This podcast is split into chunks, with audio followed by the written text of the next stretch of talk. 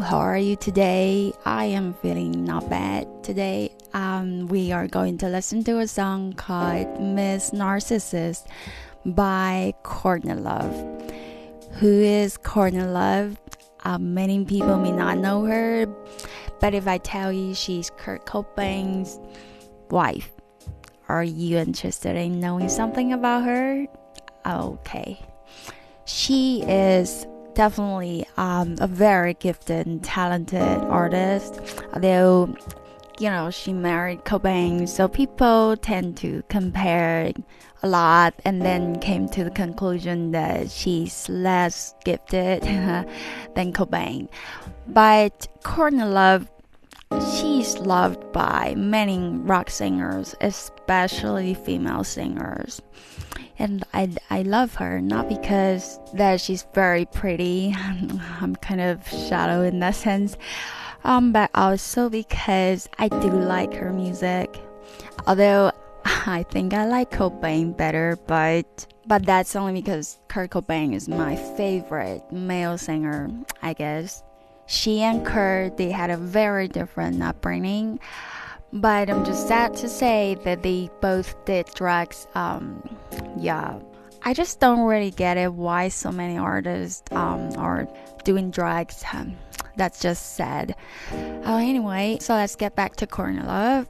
Her father's entrepreneur and writer, mother's um, shrink. And then Courtney grew in interest in acting. She was in two movies, but not really successful. And then later, um, she had a band, Hole, H O L E. That's when she started her music career. And then she met Cobain and they got married. Um, and then, yeah, sadly, the tragedy happened. Um, it still breaks my heart to say that well, back to something less painful. Uh, she's actually uh, the granddaughter of a very famous movie star, Marlon Brando, but she didn't know that uh, until she was like 30 something, I think. Obviously, uh, her grandmother was a novelist and she had a, a very short relationship with the movie star, and then they kind of broke up and and then Courtney Love's mother was born and adopted, so they never knew. Wow, so much about Courtney Love. Let's listen to our song today.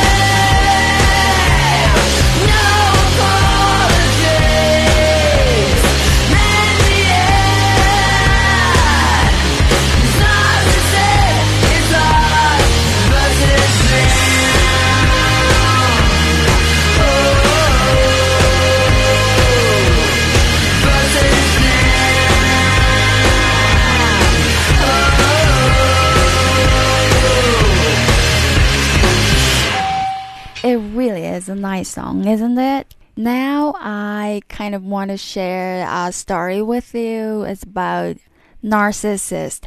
So originally it's not a female character like in the song. It is a male character actually. So this young man, he is just so obsessed with his look. He just couldn't help but look into the mirror every day. I mean, look into the reflections of himself in the river.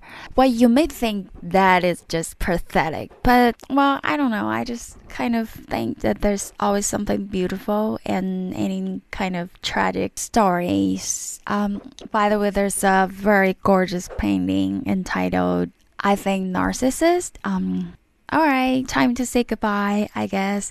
So have a good day. See you tomorrow.